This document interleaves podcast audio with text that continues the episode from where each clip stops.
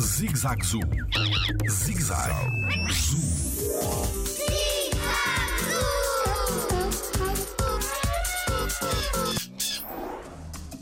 O que é lista vermelha? O meu nome é Tiago Carrilho e sou biólogo no Jardim Zoológico. Para nós sabermos quais é que são as espécies, os animais e as plantas que estão a desaparecer no habitat natural, existe a lista vermelha. Esta lista é feita pela União Internacional para a Conservação da Natureza e são cientistas que estudam os animais e as plantas para saberem quais é que estão mais ameaçados. E isto é muito importante para sabermos quais é que são aqueles que nós devemos proteger em primeiro lugar.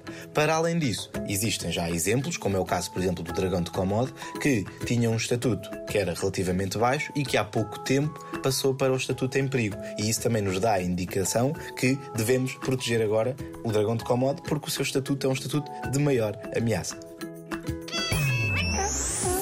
Jardim Zoológico. Pela proteção da vida animal.